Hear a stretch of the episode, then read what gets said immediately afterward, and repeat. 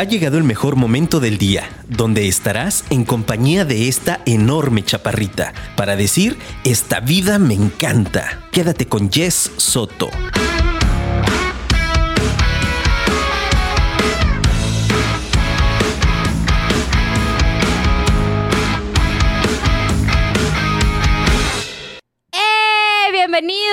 Queridos apasionados al episodio número 68 de Esta vida me encanta. Ya ando setenteando, caray.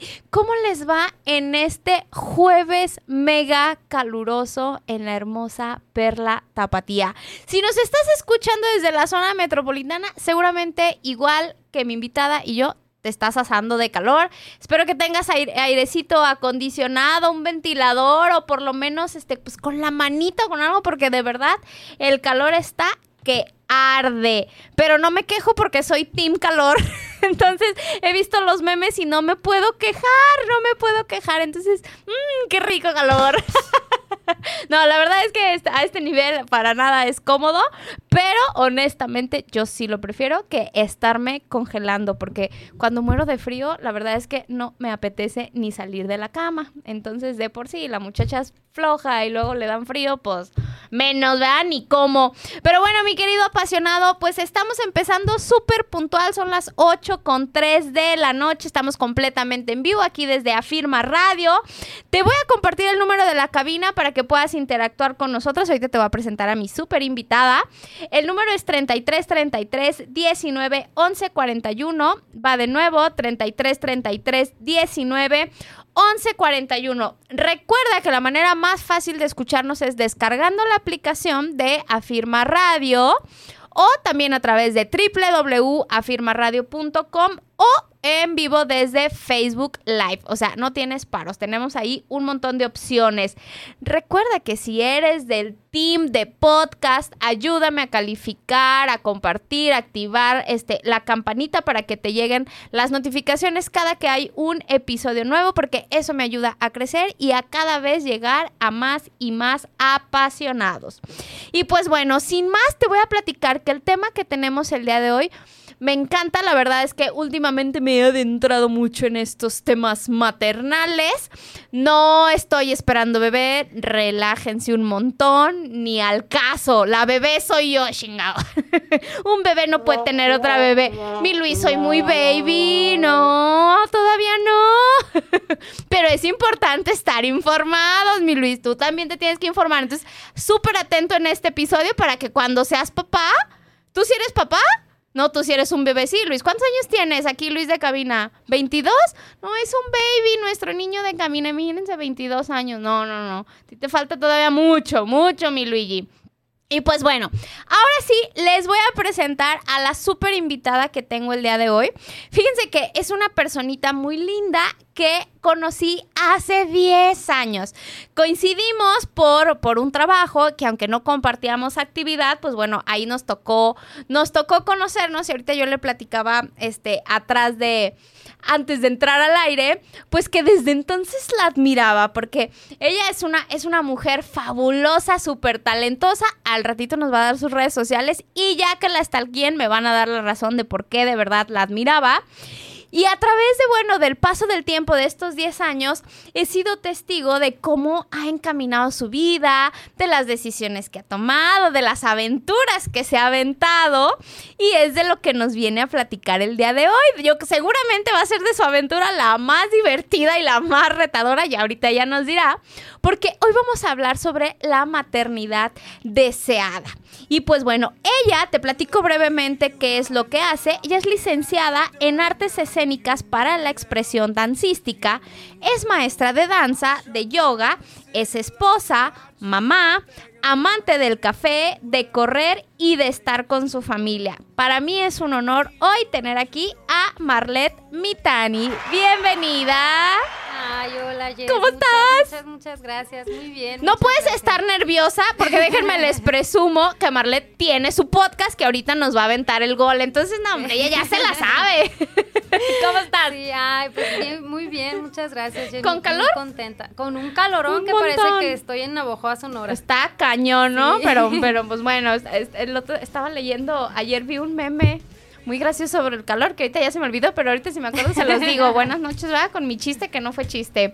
Pero bueno, Marlet, pues ya te presumía ya hace, hace, hace unos minutitos sobre tu, Gracias. tu desarrollo de vida y que me parece es un ejemplo para, para mi generación, somos prácticamente de la edad, y me encantó invitarte para hablar de este tema, porque lo que yo he visto reflejado en ti y en, en- en todo el pasar de estos años, es que disfrutaste mucho tu vida, disfrutaste mucho cada etapa, explotaste todos tus talentos, todas tus cualidades, te divertiste, etcétera.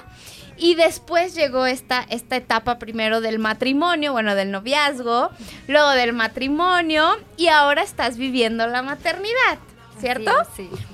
Primero, ha sido como la aventura más divertida y más retaroda, como yo lo decía. Sí, la maternidad. Definitivamente, ¿no? definitivamente, Por sí, mucho. Por muchísimo. Cuéntame, Marlet. ¿Era algo que tú soñabas desde niña? ¿Sabías que ibas a ser mamá? ¿Era algo que deseabas? ¿Cuándo te llegó como, como ese instinto de decir, estoy lista? ¿Cómo fue? Bueno, el estoy lista. Ay, Todavía no, sé. llega.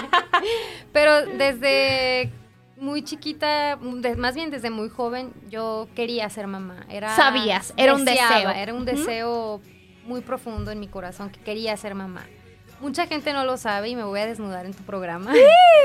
Matías es bebito arcoíris.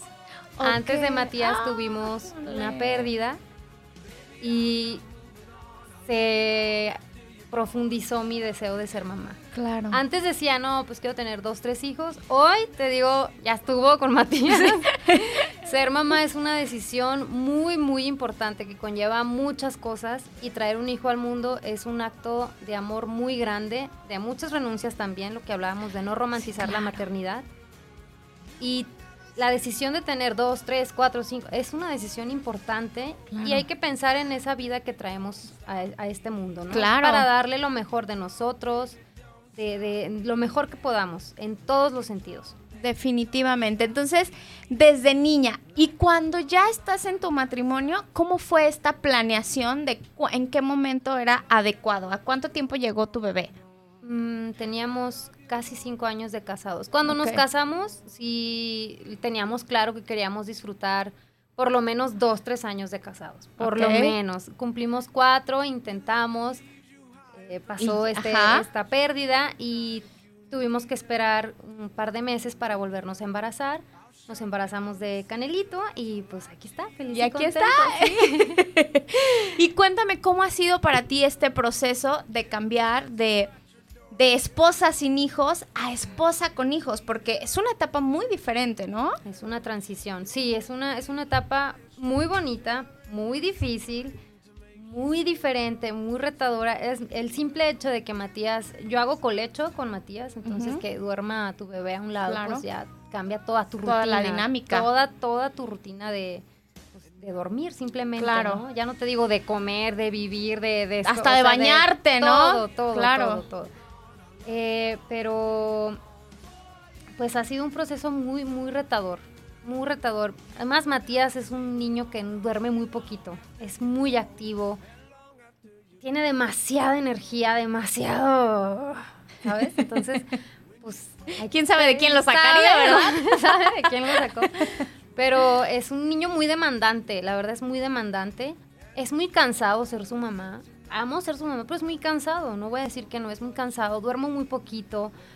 A veces no tengo tiempo de sentarme a comer porque Matías ya está, ven, tráeme. O sea, es muy cansado. La maternidad con Matías ha sido muy cansada, muy cansada. Y cuando, cuando tú ya decides ser mamá, ¿cómo fue este proceso de preparación a la, a la llegada del bebé? De este, de Matías, eh, pues cambié todos mis hábitos alimenticios porque yo no comía carne, no comía pollo. De- desde ahí empecé a comer poquita carnita, poquito pollito. ¿Por sugerencia médica? Sí, sí, sí, por O sea, ¿eras vegetariana? Era vegana. Eras vegana. Era ¿Por vegana. cuántos años lo fuiste? Cuat- casi cinco años. Ok. Casi cinco Y años. para prepararte al embarazo fue una sugerencia que te dio el médico. Sí, eh, mm, sí, sí, sí, sí. Antes de embarazarme corrí un maratón. Ajá. Entonces me fue muy bien en el maratón, pero al día siguiente tuve hipocalemia. Entonces, porque era vegana, no comía ni miel. A ver, ilústranos qué es hipocalemia. Hipocalemia es que se te acaba el potasio en el cuerpo. Ok. Entonces, sin potasio, pues no, no puedes ni, ni, ni moverte, nada. Eh, y a partir del maratón empecé a comer poquito huevito y después eh, miel, cositas ya más, mm, pues de animalitos, Sí. ¿no? Eh, y en este segundo embarazo, pues ya mi, mi doctor me dijo que sí había que implementar pues un poquito de carnita de vez en cuando para pues no tener que suplementarme tanto. Claro. Y me fue, tuve un embarazo maravilloso, maravilloso, nunca vomité, tuve un embarazo extraordinario, le, le- le llamo yo, un embarazo deseadísimo. claro. Eh, todo el embarazo corrí, hasta el día anterior a que naciera Matías, yo corrí como Wow, ¿en cuatro serio? kilómetros y caminé otros cinco porque yo ya quería que Matías naciera. Wow. el día anterior yo estaba echándole a la corrida. O sea, estos, estos meses previos que hablan que son como muy pesados, ¿tú no los viviste? O sea, ¿no bajó tu energía? No, no, no. No, no, yo seguía haciendo ejercicio. Todos los días corría. Platícanos días. un poquito, co- compártele a la comunidad de apasionados, ¿cómo, ¿cómo es que trabajas tu cuerpo? Porque yo veo que haces un montón de cosas además de correr. Sí, pues estudié danza, estudié artes escénicas. eh, me dediqué a la danza mucho, mucho tiempo. Después me mudé a México, seguí bailando en México. Y en México descubrí este mundo del yoga. Ok. El cual Te transformó, me ¿verdad que transformó sí? la vida, Claro. todo, todo, todo. Sí, Desde el te abrazó. hasta- sí, muchísimo, hasta el- lo más profundo en tu espíritu. Sí. Todo, todo. Y cosas que no conocías. Exacto, de mí. Claro, sí, sí. sí, sí, me estoy descubriendo, estoy en eso. Desde músculos que no conoces, ¿no? Hasta emociones. Hasta emociones. ¿no? Sí, te me estoy descubriendo. Sí. Y este empecé a hacer yoga, empecé a practicar yoga. ¿Qué edad tenías a- a- en ese momento? 26, ¿Ok? 26 años. y ya- ¿Soltera todavía estabas o ya estabas casada? No, soltera. Ok. Estábamos de novios Ajá. viviendo juntos en México. Ok. Y este y empecé a practicar yoga, mm, luego me nació el amor por correr, el cual no dejo. O sea, también fue después, o sea, primero fue la danza, Sí, luego llega la- yoga y después la corrida. y después la corrida. Y, en- y eso, a eso dedico mi vida. Ah, me encanta, soy muy corporal, me encanta correr, me encanta hacer yoga, me encanta hacer una barra al piso de ballet, me encanta hacer una clase de ballet en línea. Eh, muy, muy corporal. Necesito de verdad moverme, si no mi vida no funciona. Fíjate que yo no te definiría como muy corporal, Marlene. Yo te definiría como muy artística. Ah. Porque siento que lo que expresas con tu cuerpo es arte, ¿sabes? Lo que, Bueno, yo, lo que yo alcanzo a ver es, es no solo este aspecto físico, y para mí el arte es este conjunto entre el espíritu y el talento. Y me parece que tienes los dos, ¿no? Ah. Porque cuando, cuando estás en, en el tema específicamente de la danza o de la yoga, pues hay mucha expresión corporal, ¿no? Sí, sí, y lo sí, que yo alcanzo a ver, pues es, es, es precisamente como esto que tú eres a través del arte, ¿no? Sí, sí, sí, sí, Sí. tienes razón, totalmente. sí. Entonces, ahí para que veas, para que veas que sí te observo. Sí, y entonces llega tarea. la corrida y ya durante, durante este, tu periodo de la espera fue algo que te acompañó durante todo el Sí, tiempo. sí, sí, la ¿En algún momento los médicos te sugirieron algún cambio de tu rutina? Nada. No, obviamente cosas que, por ejemplo, los pies a la cabeza por atrás, eso no era posible, ¿no? Pero dejar de correr, dejar de practicar yoga, nada, nunca. Al contrario, si estás, aco- mi doctor siempre me decía, el embarazo no es Una incapacidad. exactamente, ve y échate a dormir. No, no, Sí, Marlene. y el come por dos, ¿no? todo lo que se te jamás. antoja. Todo lo mentira, todo lo contrario. Claro. Todo lo es cuando es la oportunidad para que empieces a cuidarte a ti, empieces a cuidar a tu bebé, empieces a cuidar tu cuerpo, porque mucha gente dice, no, es que tienes que engordar tantos kilos, pero no es sano engordar esos kilos, No. 20, 25, Claro. no es sano, no es sano. Tienes que engordar lo que tu cuerpo y tu bebé indiquen, Claro. ni más ni menos, ¿no? Y es la oportunidad perfecta, como te digo, para cuidarte. Mi doctor siempre me decía, si estás acostumbrada a hacer yoga, a irte a correr, no lo dejes de hacer. No lo dejes de hacer. Tienes que hacerlo. Tu bebé te va a acompañar, tu bebé. Incluso cuando Matías nació y cuando ya me dio luz verde para volver a mi rutina de ejercicio, yo me llevaba a Matías en la carriola y lo ponía a un lado de la corredora y Matías nomás viendo. Yo corría mis, mis kilómetros. ¿Al cuánto tiempo retomaste? Yo a los dos meses y medio. Ok. Y poco a poco, ¿eh? Claro, es que me sí, claro. como Poco a poco, con, con mucho cuidado, porque también amo mucho mi cuerpo y sé, pues hay que también Y escucharlo, claro. Exacto, O sea, el, de- desgaste de, de tener un bebé, pues no es cualquier cosa, ¿no? No, No, es como no, que te recuperas unos días y como si nada. Yo tuve cesárea, no logré parto natural. Matías no quiso nacer, yo nosotros queríamos, yo quería parto en agua y Claro. estaba ya, mira, en la alberca sí. y no pude, Matías no quiso. Y recuperarte de una cesárea claro. físicamente y emocionalmente Sí. está cañón. Es retador, claro. O sea, yo te digo, me estoy desnudando ante ti. Yo voy Sí. a terapia desde entonces porque es, es muy pesado. O sea, emocionalmente, si físicamente es cansado, emocionalmente es, híjole, te cambia todo. Híjole, Marlet, acabas de decir algo súper padrísimo. El que, el que vayas a terapia al iniciar esta nueva etapa de tu vida, justo lo que hablábamos antes de entrar al aire, yo te decía que eh, desde generaciones anteriores y todavía nuestra generación, de repente romantizamos mucho la maternidad, ¿no? Y no importa bajo qué circunstancias llegue una criatura, entonces es una bendición, ¿no? Inclusive, aunque venga de una violación o de una situación No, muy no. adversa, eh, o, o en una relación este, tóxica o negativa, este, o, o- o en circunstancias a lo mejor económicas donde no le puedes ni No, brindar como, como las, las mínimas eh, cosas que requiere. Para mí eso no es una bendición, ¿no? Y una de las cosas que más se romantiza es que, pues la mamá tiene que estar hiper feliz, hiper completa y, y- y radiante. Y la realidad de las cosas es que no es así. La mamá se enfrenta a un montón de procesos físicos, psicológicos, emocionales, ¿no? Me imagino dudas, miedos, enojos, etcétera.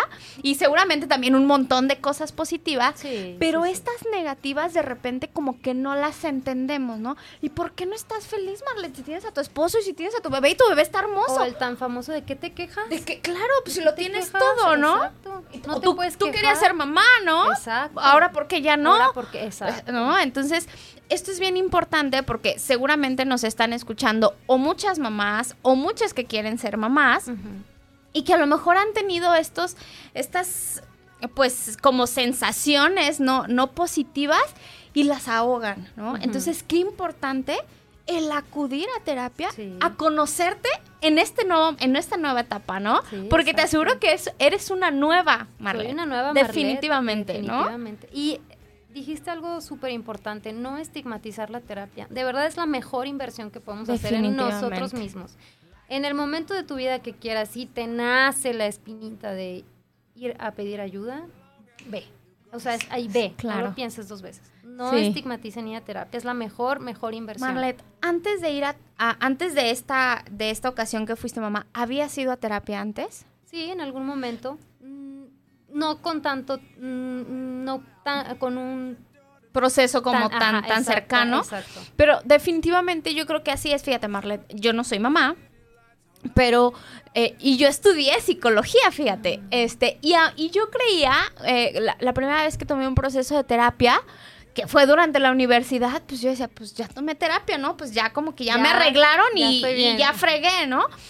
Actualmente yo estoy en mi cuarto proceso terapéutico y la realidad de las cosas es que ya se los he compartido aquí a los apasionados, cada proceso ha sido diferente, porque estoy en momentos de vida diferente, porque lo que me duele es diferente y porque lo que descubro también es diferente. Claro. Entonces, si a lo mejor fuiste a terapia hace muchos años y ahora que eres mamá, nuevamente te surge como esta necesidad, escúchalo, no porque ya hayamos tenido un proceso y que a lo mejor pueda Claro. ser reciente, a lo mejor, no sé, estás recién casada y tomaste un proceso y al año eres mamá, de todas maneras es una nueva etapa, ¿no? Nueva- Yo te aseguro que de lo que tú estás hablando en estas sesiones no tiene nada que ver con tus procesos anteriores, ¿estás de acuerdo? Que ver, nada que nada ver. que ver, nada que ver. No, no, la maternidad me llevó a terapia porque emocionalmente, yo tuve un per- puerperio muy difícil, me costó mucho trabajo salir. Tengo eh, recuerdos, te voy a compartir uno muy, muy especial. Yo lloraba de la nada y decía, ¿qué, qué pedo? ¿Por qué lloro? Claro. O sea, ¿qué me pasa? Y mi mamá nos ayudó muchísimo, se quedó con nosotros como 10 días en tu casa, en nuestra casa. Y yo recuerdo estar sentada en la orilla de la cama con Matías aquí. En los tuve una brazos. lactancia que casi suelto la toalla, súper dolorosa. y así con los brazos y Matías lloraba y, y había que bañarlo y era una cosita así, ¿cómo bañas a un- frágil, una ¿no? cosita Que le soplas y sientes que se quebra. es- exacto, exacto. Y yo empecé a llorar y le dije, mamá, perdón, porque neta no sé ni por qué lloro. Y mi mamá me dijo, hija, ¿por qué, qué- qué pides perdón? ¿Qué te pasa? Llora, llóralo, siéntelo, Oh, vívelo. Y me abrazó y yo dije, "Ah". neta, claro. solté como tres La kilos culpa, ¿no? De, carga. de Sí, sentir esa emoción. de sentir esa emoción. Fíjate, algo tan... y la importancia de este acompañamiento de alguien más que haya sido mamá. Digo, si tienes la fortuna de que sea tu mamá quien te Sí. acompañe, qué maravilla y qué dulzura. Sí. Pero si por, por distancia o porque mamá ya no vive o por la circunstancia que sea, pero el tener cerca a alguien que ya haya pasado por esa etapa, creo que es crucial, ¿no? Que te entienda ese lenguaje, porque a lo mejor si yo hubiera estado y tú me hablas sobre este lactancia y demás, pues imagínate, no, no, pues qué te puedo decir, no, ánimo. pero a veces la experiencia, no, no a veces, más bien siempre la experiencia pues nos da la oportunidad de, de- de tener pues como una mejor perspectiva. Yo creo que para tu mamá fue lo más normal verte en esa situación, ¿no? Sí, de hecho después me dijo, estaba así de reírme, pero dije no, porque... Yo creo que hasta se acordó, ¿no? De claro, ya sé lo sí, que estás sí, que- sintiendo, ¿no? Exacto, sí, o sea, el, el ser mamá, aunque me parece que es un, es un regalo maravilloso cuando es deseado, como en tu caso, pues no, no eso te exime de, de no tener momentos de angustia, de pasarla mal, de estar No, triste, de dudar, ¿no? de De, dudar, voy a de- poder con este reto, con ¿no? este paquetón porque está cañón un hijo, ¿eh? Y no solo eso, sino eh, eh, que te canses de tu hijo. Es normal. Que digas, ay, ay, esposo, deténmelo Un ratito. porque, híjole, ni al baño se puede. Ni al baño, de verdad. Es un, es un reto grandísimo. Y eso, Marlet, que tú estabas en las condiciones ideales Ah, de tener a un bebé, ¿no? En una relación sólida, en un matrimonio bonito, en una familia llena de amor. Tú lo dijiste, un bebé sumamente esperado Sí. y aún así, a la hora de su llegada, Que hubo momentos que dijimos, ¿qué hicimos, no? que, que, que teníamos dudas hasta de cómo bañarlo, Jess. Sí, claro. O sea, todo, de si le dimos menos comida, si le dimos más, si a qué hora se duerme, Sí. si Matías duerme, si no duerme, si es normal, si el cólico, si, si el brote de crecimiento número 800. o sea, Y además, dudas. tener tanta información, digo, antes, eh, a lo mejor nuestras mamás, nuestras abuelas no tenían la capacidad de, de informarse como nosotras, pero también ahora yo veo que hay tanta información que incluso eso puede confundirte, ¿no? Sí, sí, totalmente. Entonces sí. es, es, es, un, es una gran oportunidad de aprender, De y de ir discriminando con qué sí te sientes cómoda y con qué no. El otro día platicaba con una amiga y me decía, es que luego de repente, Jess, con este tema de las redes sociales, yo me siento muy presionada en ser la mamá perfecta. Lo que tú acabas de decir, ¿cómo te vas a enfadar de tu hijo? ¿No? Pues no que tanto quería ser No, mamá. que- No, pues claro que se vale querer Claro. no estar con ellos, ¿no? Eh, eh, platicábamos sobre, yo le decía, eh, de la importancia de que haya sitios en donde no se permitan los niños. Y ella me decía, yo estoy súper a favor, pero yo a veces lo comento con otras mamás y, y me, sat- me satanizan, pero oye, cuando de repente tengo la oportunidad de salir sin mi bebé, con mi marido, quiero Claro. estar en un lugar tranquilo, no quiero escuchar llantos, no quiero escuchar ese tipo de cosas. Y eso no está mal, ¿no? Es- Es válido. Claro, Es válido. es válido. Entonces ahora imagínate, cuando no estás en las circunstancias adecuadas, ideales, llamémoslo así, para tener un bebé, lo pesado que puede volverse, creo que entonces se puede volver una pesadilla, ¿no? Y en donde además, pues la víctima va a ser el más inocente. El más inocente, el menos culpable. El menos culpable, porque se va, va a consumir todo, ¿no? Desde el hecho de que sea un bebé no deseado, este, también recuerdo haber vivido, eso no me ha pasado ahora de adulta, pero de, de más joven recuerdo haber eh, escuchado esas pláticas de mamá con, con amigas de ella y era pues mucho sufrimiento, ¿no? El, el estar trayendo o el Sí. estar esperando un bebé este, y el no tener otras opciones en ese momento y el sufrir, imagínate todo lo que consume ese bebé y actualmente ya tenemos estudios, Marlene, y seguramente tú lo vas a saber muy bien, del impacto cognitivo que tienen Sí, los niños sí, sí, sí. desde el momento de la gestación, Desde- las exacto. emociones que vive mamá, ¿no? Exacto. qué tan tranquila estuvo en el embarazo, qué tan bien alimentada estuvo en el embarazo y, y de qué se alimentó, no nada más este de comida, ¿no? Sino emocionalmente. Claro, exactamente, cómo la pasó y entonces por eso esa parte de la que tú hablas de, oye, yo me hasta un día antes de mi bebé, pues imagínate la cantidad de endorfinas que recibió ese niño, ¿no? O sea, realmente, Sí, sí, eh, pues era una fiesta el estar, en- el estar dentro de ti, ¿estás de acuerdo? Mira, tenemos aquí un mensajito que dice, es verdad, un hijo te cambia la vida, es maravilloso. Tuve que prepararme en todos los sentidos para tener un hijo, la psicoprofilaxis es excelente para la pareja. Definitivamente, ahorita nos compartes algo de eso, tu opinión. Este, yo tuve dos hijos por vía natural y no te salvas de la depresión posparto ya que eres responsable de otra vida. Fíjate, ¿no? O sea, no tiene que ver ni con la cesárea, ni que no te hayas preparado, ¿no? No, Aquí nos no, está no. compartiendo alguien que tomó este curso. ¿Tú te informaste un poco? ¿Te preparaste? tomamos- Sí, me imagino por lo del tema del parto en agua, ¿no? Sí, tomamos un, un curso. Te voy a decir algo. Yo antes de tomar el curso, yo decía, yo quiero cesárea. Yo no quiero parto en agua. quiero empujar. No estoy preparada. Mi cuerpo no está preparado. Y cuando todavía recuerdo la primera sesión del curso, dije, no, ya no quiero cesárea. Esto no es- Ahora quiero parto en agua, lo quiero natural. Y todo el embarazo. ¿Qué te hizo cambiar eso? el- la primera sesión. ¿Qué pasó en esa primera sesión? Pues te cuentan que, pues es lo mejor, ¿no? Tu cuerpo está, se, se prepara Está- físicamente claro, para está listo abrir, para eso, exacto. claro. Pues la verdad, puedes hacerlo. claro. Este, y ya después me empezó a dar pavor la cesárea, pero pavor, pavor. Yo decía, no, yo en un quirófano no, ahí voy a quedar. No, no quiero. Yo, yo quiero natural, lo quiero en el agua, con, con mi panza, ver a mi hijo nacer. aromaterapia, con música, mi ¿no? dula, Sí, mi claro. pelota. Todo el embarazo hice apertura de cadera, pues para, según yo, ¿verdad? Prepararte. Pero ajá. pues uno dice mil cosas y, Matías final- dijo, ¿Qué crees, mamá? que después de 23 horas de labor, casi 23 horas de labor de parto, Marlet, un sí, día te fue un- aventaste. casi un día, casi un día completo. Y ya mi doctor dijo, no, ya Matías está cansado, tú estás cansada y mejor ya vamos. Para... Claro. Lo, lo, lo más importante es que Matías naciera bien, claro. entonces pues ya vamos a, a la cesárea. Ok, pero sí, definitivamente. Fíjate que yo durante, eh, cuando estudié en la universidad, trabajé como recepcionista de varios hospitales. Y en uno de los que trabajé hacían parto en agua. Y también hacían cesárea y también hacía parto natural, no el humanizado, ¿no? El, tradicional, digámoslo así, o el, o el occidental más bien sería. Eh, y me di cuenta, ahí yo aprendí sobre la hermosura que es un parto en agua. Tuve la fortuna de, de- de estar ahí este, asomándome en algunos, este, tenía muy buena relación con los médicos y para mí era impresionante, Marlet, que de repente en las salas de parto normal, bueno, escuchabas que se estaban desgarrando en gritos, ¿no? Y entonces cuando llegaban las mamás de parto en agua, llegaban en un estado tan zen.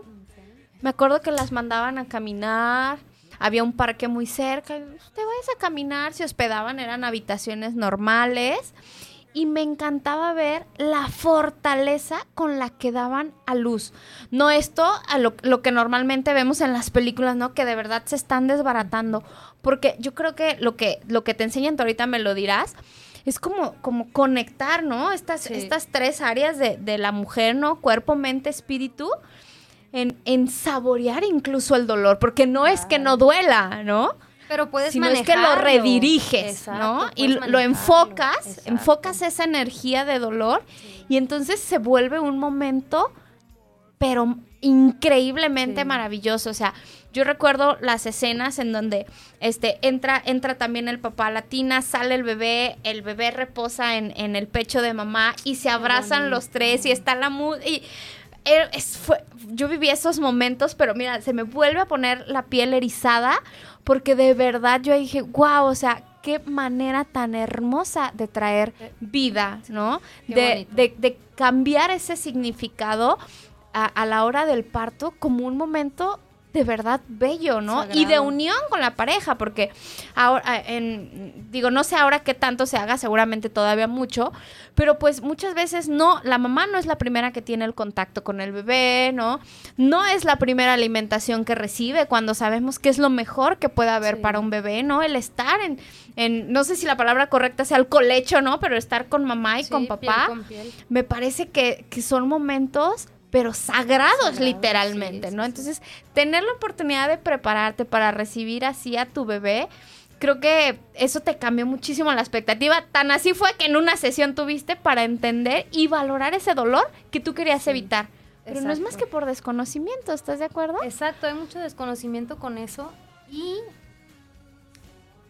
lo que decías de, de dirigir tu dolor, de enfocarlo, de manejarlo de alguna manera, es un dolor insoportable, sin embargo puedes de alguna forma disfrutar esos dolores que significan que tu hijo va a llegar a este mundo. Sí. Es algo maravilloso, maravilloso. No me arrepiento de en ningún momento de haber pasado tantas horas. eh, con- Claro. con Sí, definitivamente valieron la pena, ¿no? y como tú dices también, el, el, el entender al cuerpo y escuchar a los doctores, ¿no? Es Sí. decir, hasta aquí, ¿no? Tuve una cesárea muy bonita, cesárea humanizada. Matías nació eh, y lo limpiaron y de inmediato lo pusieron en mi Oh. pecho y mi ¿Y estuvo papá? Estuvo aquí conmigo cada segundo desde que salí de la habitación hasta que regresamos. ¿no? ¿No se desmayó? Fíjate que no y, y le tocó cortar también el cordón umbilical. Fue una cesárea muy muy bonita. Ok. Muy bonita. Entonces, definitivamente Canelito es un bebé muy afortunado, ¿no? Llegó, llegó a- en, en una familia llena de amor, muy planeado, ¿no? Muy deseado, Muy deseado. ¿no? Entonces, creo que ahora te estás enfocando en, en darle lo mejor de ti, ¿no? Y, Sí. y quiero que de eso nos platiques un poquito más adelante. Mis queridos apasionados, no se me vayan, el tema está muy bueno. Vamos a ir a una breve pausa porque pues los patrocinadores, ¿verdad? Nos tienen que dar de comer.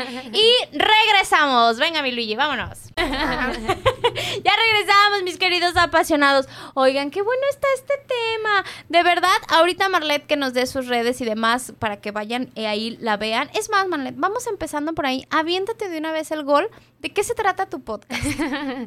El podcast lo tengo con mi mamá, se llama De Cafecito con. Ajá. Eh, mucha gente nos pregunta, ay, ¿por qué tú con tu mamá? Mi mamá y yo tenemos una relación muy, muy, muy, muy, muy, muy bonita. Muy cerca- son muy cercana, amigas. son- es mi mejor amiga. Entonces, mi mamá fue locutora hace muchos años, estudió ciencias de la comunicación. Ok. Y realmente la idea fue de ella, no más que mi mamá es cero tecnologías, yo también poquito, ¿no? Pero pues me puse Ajá. a investigar cómo hacer el podcast y todo. Y pues Y se aventaron. Y nos aventamos. Tenemos ¿Cuánto tiempo meses. tienes? Cuatro meses. Cuatro meses apenas. Y lo pueden escuchar en. En Spotify y en YouTube. Platícanos. Es ¿De qué temas hablan? de cultura, de danza. Hemos tenido bailarinas, pianistas. eh, ah, viene un capítulo de nutrición. Ok. eh, hemos tenido... Hemos hablado de temas espirituales, de temas holísticos. Qué padrísimo. Tenemos invitados cada semana. entonces, Excelente. Entonces, ya escucharon de cafecito con, Con, ajá. para que lo para que lo busquen y ya saben, apliquen la misma que con esta vida me encanta, denle campanita, síganlas y escúchenlas. Sí. Oye, Marlet, bueno, sí, sigamos platicando. Eh, estábamos en el tema de, de, de cuando nace el, el bebé y de cómo no romantizar esta etapa, pero luego viene la etapa de la llegada, ¿no?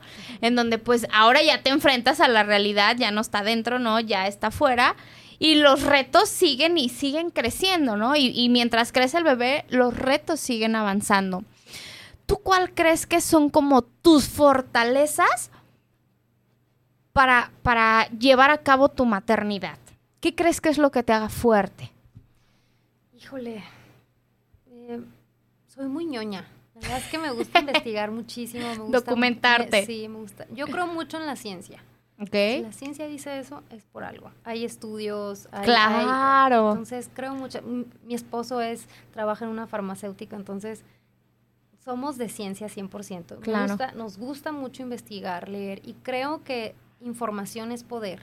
Sí. Entonces, desde que nació Matías, cada etapa tiene su complejidad, ¿no? Por ejemplo, cuando era un recién nacido, bañarlo era un pedo. O sea, Algo tan Híjole, sencillo, algo ¿no? tan- que tú haces tan normal Sí. con un bebé, se vuelve, o sea, con pinzas. claro. eh, o los brotes de crecimiento, o los famosos cólicos, todo investigábamos y nos gusta saber, ¿no? ¿Qué pasa con tu hijo? Y, y también en el sentido emocional, que cada etapa va teniendo sus, sus retos y sus complejidades. Creo que eso para mí es algo que toda mamá debería, pues no debería, ¿no? Sí, yo creo que sí, sí, ¿no? O sea, si, si estás preparándote Está- para traer vida al mundo, Sí, definitivamente, informarte, ¿no? Claro. informarte, informarte en, en todo, en todo, desde tu embarazo, qué pasa mes con mes, desde que nace tu hijo, qué pasa en tu puerperio, con tus emociones, infórmate, conócete, y después qué pasa cuando nace tu bebé, mes con mes, qué va pasando, qué va, cómo va creciendo, Cómo va qué evolucionando, exacto, qué va cambiando en él. Creo que esa parte nos gusta mucho a mi esposo y a mí y, y tenemos claro que se, queremos seguir aprendiendo con Matías y por Matías. Claro. Y, y referente al, al estilo de educación que llevan, eh, podrías decir que es, es como una crianza moderna, es una crianza, Crianza. más tradicional. ¿Qué Crianza opinas? consciente 100%. 100%. sí, ok. 100%. ¿Y cómo llevas esta parte socialmente? Sí, sí, Porque, por ejemplo, uno de los retos que sé que tienen las mamás este, que llevan este tipo de educación, pues es que mamá y papá pueden entenderlo muy bien, pero ¿qué pasa con la familia cercana, con las amistades, Sí, etcétera? Es, un rollo. Es, un rollo, ¿no? verdad es que no aprendemos nomás nosotros, sino Claro. también papás, mis suegros, mis hermanos, mis cuñados. Aprenden todos. Sí, claro. Porque nosotros queremos que Matías aprenda a decir. Por ejemplo, algo súper X, que para uno es X. El llegar y abrazar a, a fuerza a un bebé. Claro. Eso, ¿cómo nos molesta?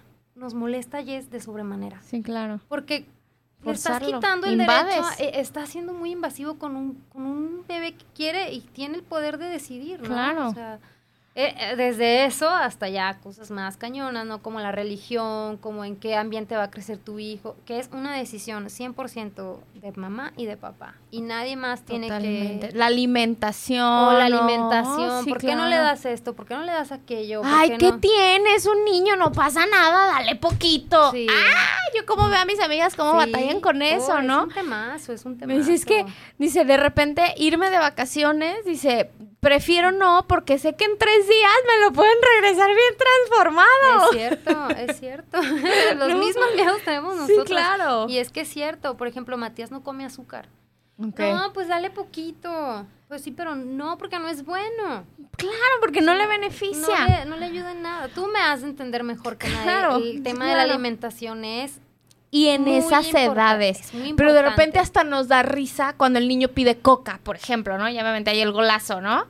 Y, y lo vemos a gracia. Ay, dale poquita, se le antoja. Dilúyela con agua. No. Te está viendo a ti tomarla. ¿Tú crees que no se le antoja? Prefiero no Sí, tomar claro. y que no me vea tomar coca. Ah, Claro. Exactamente. Entonces, digo, sí, sí, no. A ver, aquí nos está llegando un mensaje. Dice, como cuando a mí me dicen que le dé dulces a mi hijo y yo, y yo que no quiero que coma y apenas va a cumplir dos años. Y me imagino, mi querida Shimone, que es un reto que todo el tiempo con toda la gente lo, lo tienes que estar como... estás ahí. co- y dale, y, y que- dale. y que seguramente te ven como, ay, qué mamá tan delicada, ¿no? Pero es porque normalizamos ese tipo de cosas hacia los niños que a mí de alguna manera me parecen violentos. Sí. Y más si ya tienes la información y si sabes las consecuencias que tiene que, que, puede tener un bebé o esta estimulación con los con las pantallas, ¿no? Que ahora es muy fácil calmar a un bebé y entonces pues le das el celular y yo me fijo en los restaurantes, si estoy cenando con mi pareja y hay este mesas con niños, típicamente el niño está en la como en la sillita de niños y con el teléfono comiendo para que los papás puedan platicar, ¿no? Mm. Híjoles, o sea, lo estás exponiendo desde muy temprana, muy temprana edad a cosas que no le benefician, Sí. pero que nos resultan más cómodos, Claro, ¿no? Para que, que, es se más calle, fácil para ¿no? ti, para que no moleste. Claro. Claro. Pero hay estudios que demuestran que el, el uso excesivo de pantallas eh, provoca déficit. Entonces, Sí. no quieres eso. Fíjate para nada tu más, hijo. claro. No quieres eso. Y, y cosas tan sencillas, por ejemplo, eh, ahora que me he estado yo documentando sobre la crianza consciente, veo como un montón de situaciones que veíamos como correctas de disciplina eran incluso violencia. Sí. No sé si a ti te tocó, pero seguramente muchos de los apasionados van a recordar cuando si no te acababas la comida de la mesa, no, No te te, parabas. parabas. ¿Qué es eso? Eso es algo súper invasivo Muy para un niño, es algo muy violento. ¿Qué mensaje le estás dando al niño? Exactamente. ¿Qué mensaje le Entonces, en- entender que el niño también tiene esta capacidad de decisión, de, de empezar a escuchar su cuerpo, de cuándo se siente satisfecho, ¿no? Claro. Este, o que el frío del ni de la mamá es el frío del niño, ¿no? Entonces yo tengo frío y vas y le pones un suéter al niño sin preguntarle. Esto que tú acabas de decir, muy cierto, de cómo llegan e invaden a los niños, ¿no? Y ven y dame un beso. Ni siquiera te conoce, o sea, acércate al niño y busca ir creando este lazo como con cualquier otra persona, Como- ¿no? Y como lo hacemos los adultos. Exacto. ¿O que tú te gusta que lleguen y te abracen? no Exacto, te lo- o sea, una persona en la calle, invasivo, claro. Ay, es que no. te me hiciste bien simpática. Pues sí, No. señora, pero pregúnteme, ¿no? Si quiero este abrazo. Claro. Y de repente también se confunde como con, como con solapar un poco al niño. Pero me parece que esa justa es, es la línea más interesante de esta educación, en donde entiendes cuál es esta independencia del niño y dónde entra la parte en donde tú como adulto diriges, pero sin pisotear sus decisiones Sin como niño. ¿A qué edad le vas a permitir que un niño decida este, empezar a vestirse? Este, yo recuerdo que a mí no se me permitió desde muy pequeña. Yo ya estaba más grandecita y yo ya quería tomar decisiones, pero antes era lo normal, ¿no? Que entonces, pues es que era domingo y entonces íbamos a ir a visitar a la abuelita y entonces yo tenía que ir muy bonita y demás. Pero a veces, por ejemplo, el, el caso, muy, eh, a mi mamá le encantaba traerme con vestidos, pero ya llegó un momento en que a mí ya no me gustaba. Y entonces yo quería traer mis tenis y mis jeans y mis playeras así de fe y demás. y, y no eran propios para ese momento, ¿no? Entonces hoy entendemos y yo he ido aprendiendo que el escuchar, ¿no? Lo que quieren los niños, las decisiones, todo eso les va, les va, este, pues fortaleciendo la autoestima.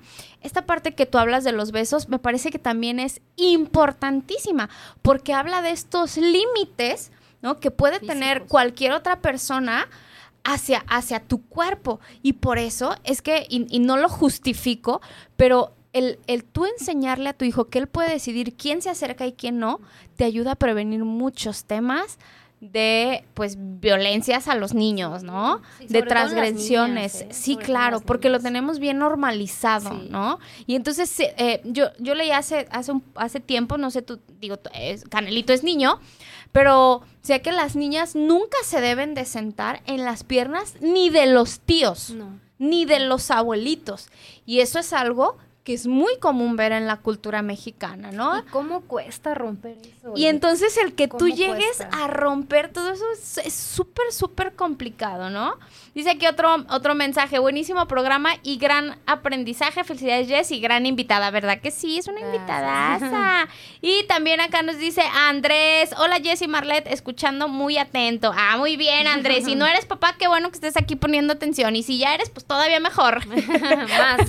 más Sí. todavía. Entonces, sí, defi- definitivamente me parece que todas, toda esta, esta nueva cultura de la educación es un reto para todos, ¿no? Sí, sí, sí. Aprendemos todos en, en conjunto. Definitivamente, pero el, algo que me encanta de ti, Marlet, y te lo decía antes de, de entrar al aire, es que yo veo que tu, que tu hijo está abrazado por las esferas más importantes y más fuertes que puede tener un niño en sus primeros años de desarrollo, ¿no? En donde le hablas del cuidado y de la importancia de cuerpo, mente y espíritu, ¿no?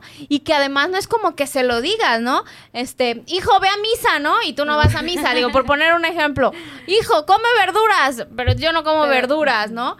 Y sin embargo, en, en el crecimiento de tu bebé, pues está viendo el ejemplo de papá y de mamá en armonía, con comunicación asertiva, con una alimentación consciente, ¿no? Con el trabajo de tu cuerpo, con lo que haces por los demás, esta unión de tu familia. Entonces, me parece que la congruencia entre, entre lo que decimos y lo que quiere, quiero que sea mi hijo, pues primero lo tengo que hacer yo. Claro, ¿no? tiene que verte. Tú eres el espe- tú eres Totalmente. espejo, tú eres- tú eres su Totalmente. espejo. Te platicaba que hace unos episodios tuvimos a, a- a una experta en crianza, a mi querida Evely, y yo le preguntaba cuándo la gente se acerca con ellos, con ella más bien, y me decía, es que es cuando ya casi casi están corriendo al niño de la escuela.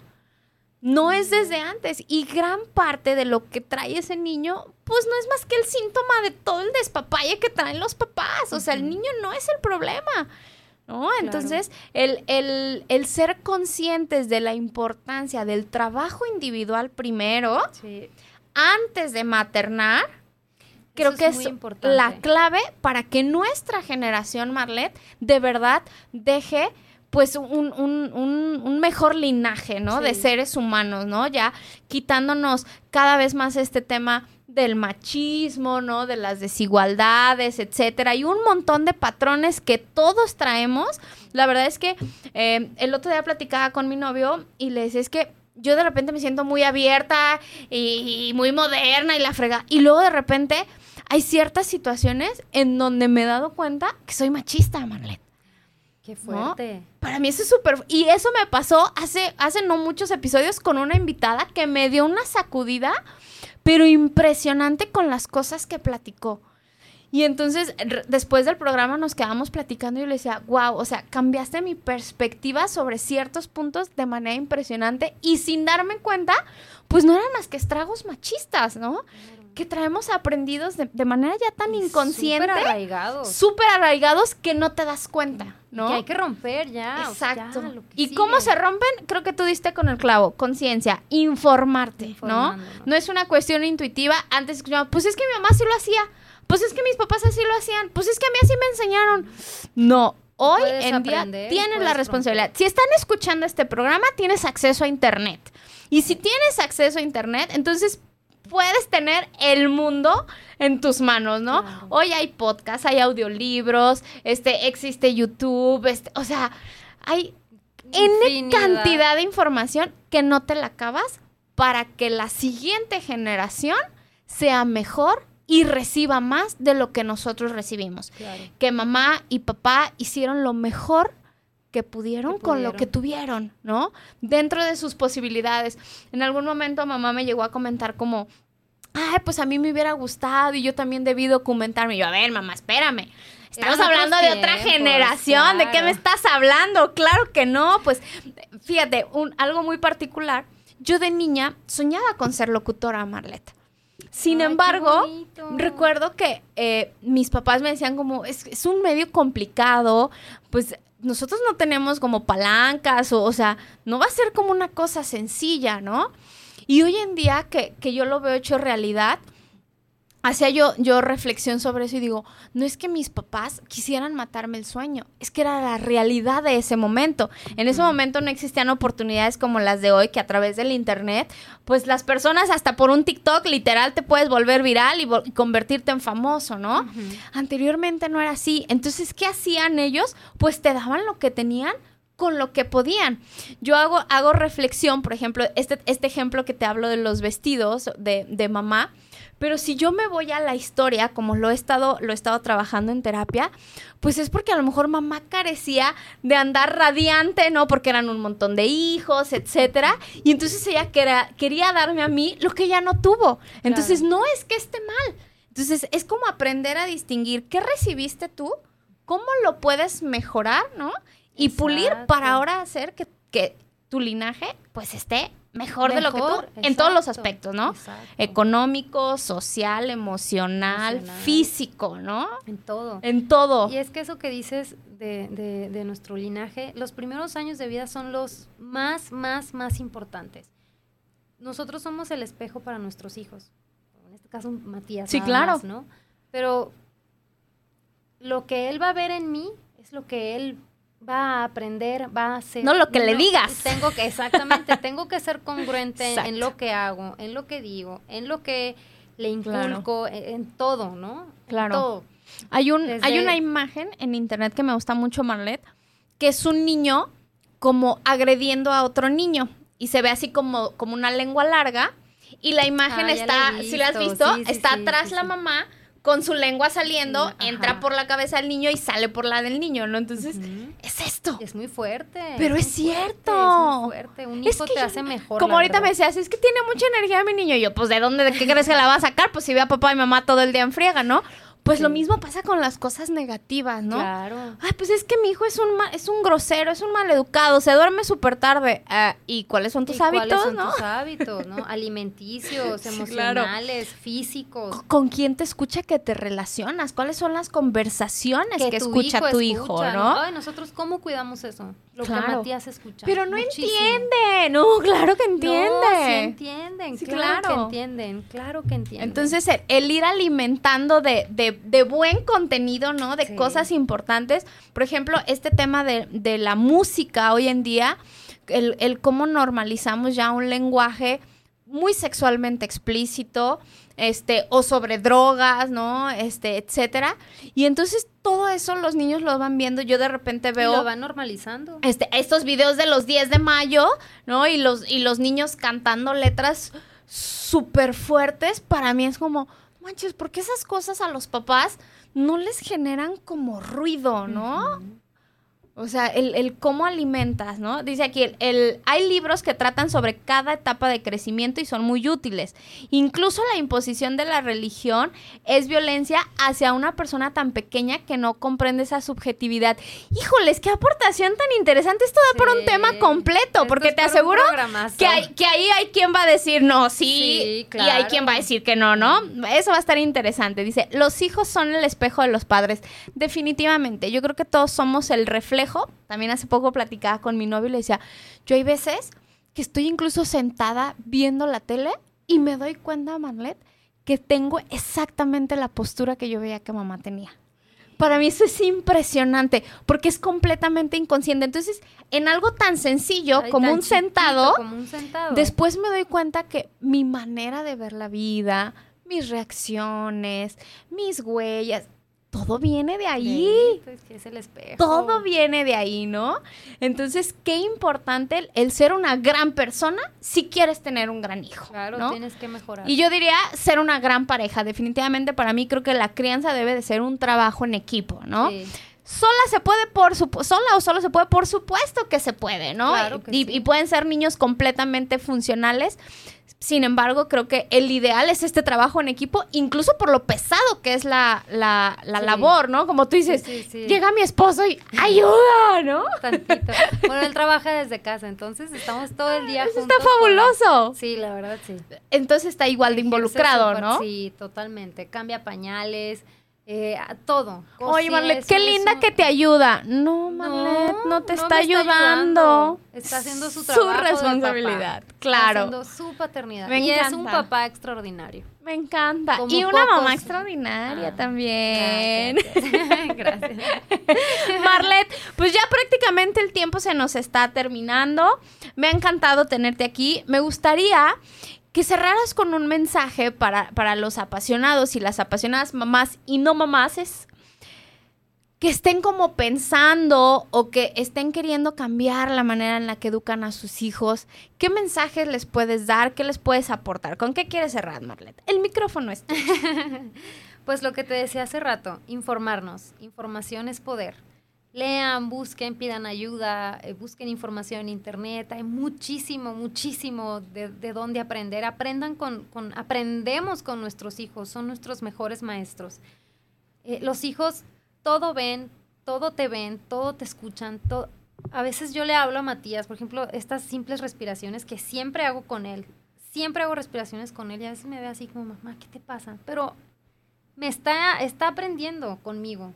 Entonces, todo lo que... la meditación? Sí, todo lo que yo le dé, híjole, es que son, son, son nuestros mejores maestros, nuestros hijos. Así claro. que es difícil. Las que están en duda, piénsenlo bien porque es la decisión más importante de, de- de sus vidas. Y si no bien. quieres, es válido. es válido y estás en todo tu derecho. Y dejen de preguntarle a la gente, por favor. Y dejen de hijos. preocuparse si, Sí. si, si, ay, ¿qué van a decir? No, no, no. Si tú decidiste Claro. no, súper válido. Y si diste que sí, súper válido también. Claro, porque también el ser mamá por accidente o, o- o por cualquier circunstancia y no era tu deseo, esa no, no va a ser una no. maternidad disfrutable, ¿no? Ni para el bebé, ni para la pareja o para el papá, ni para ti como, sí, como mujer. a veces es, Exacto, lo que decíamos, sí deseada, es todo un reto. Ahora, cuando no lo es o estás en circunstancias adversas, la personita que viene en camino no tiene la culpa, ni, el ni, el, ni todo el camino que implica, ¿no? Porque ojalá nomás fuera como tenerlo y pues ya, no, No. ahí empieza, ¿no? Como, Y es como el lo que verdadero. más mal la, la pasa. Definitivamente. El, el más inocente. Definitivamente. Entonces, yo creo que a nosotros nos corresponde a nuestra generación, Marlet, cambiar ese chip, ser eh, este mamá siempre con, con este deseo verdadero, ¿no? Siempre con, con la decisión bien tomada, consciente, prepararnos, documentarnos, disfrutarnos, Planearlo. planearlo, sin temor a equivocarnos, porque nos vamos a equivocar. Muchísimo. ¿no? Muchísimo. Pero disfrutarlo a través del verdadero deseo, ¿no? De, de tu corazón, de tu cuerpo, en, en conjunto con tu pareja. Y de disfrutar, ¿no? El, el camino. Claro. Entonces, claro. Marlet, felicidades por ese, por ese hermoso bebé que tienes. Gracias, este, por ser un ejemplo y una inspiración para, la- para las que no somos mamás, ¿no? De ver que se puede tener un bebé de una manera muy bonita y de disfrutarlo. Te agradezco mucho que vinieras. Me encantaría después invitarte para que habláramos de arte, Marlet. Sí, claro. que sé que tienes claro ahí un montón sí. de información dentro de ti. Sí, sí. Otro programa. Sí, y aquí es, aquí es tu casa, entonces Muchas gracias, gracias. este por haberme por haberme acompañado, por abrirte y, y contarnos cosas tan tuyas, eso es padrísimo, porque es lo que con lo que más este los apasionados hacen clic, ¿no? Cuando eh, entienden que no son los únicos, de repente eso nos pasa, ¿no? Solo a mí me pasa y yo solo me siento mal. Y no, ¿no? Estás abrazada por un montón de personas Exacto. con historias si- similares a las Exacto, exacto. Entonces, mis queridos apasionados, ha sido un verdadero gusto estar hoy con ustedes. Que sigan disfrutando su, su juevesito, lo que queda de la noche, que la pasen rico y yo los escucho el próximo jueves en punto de las 8 de la noche. Vámonos, mi Luigi.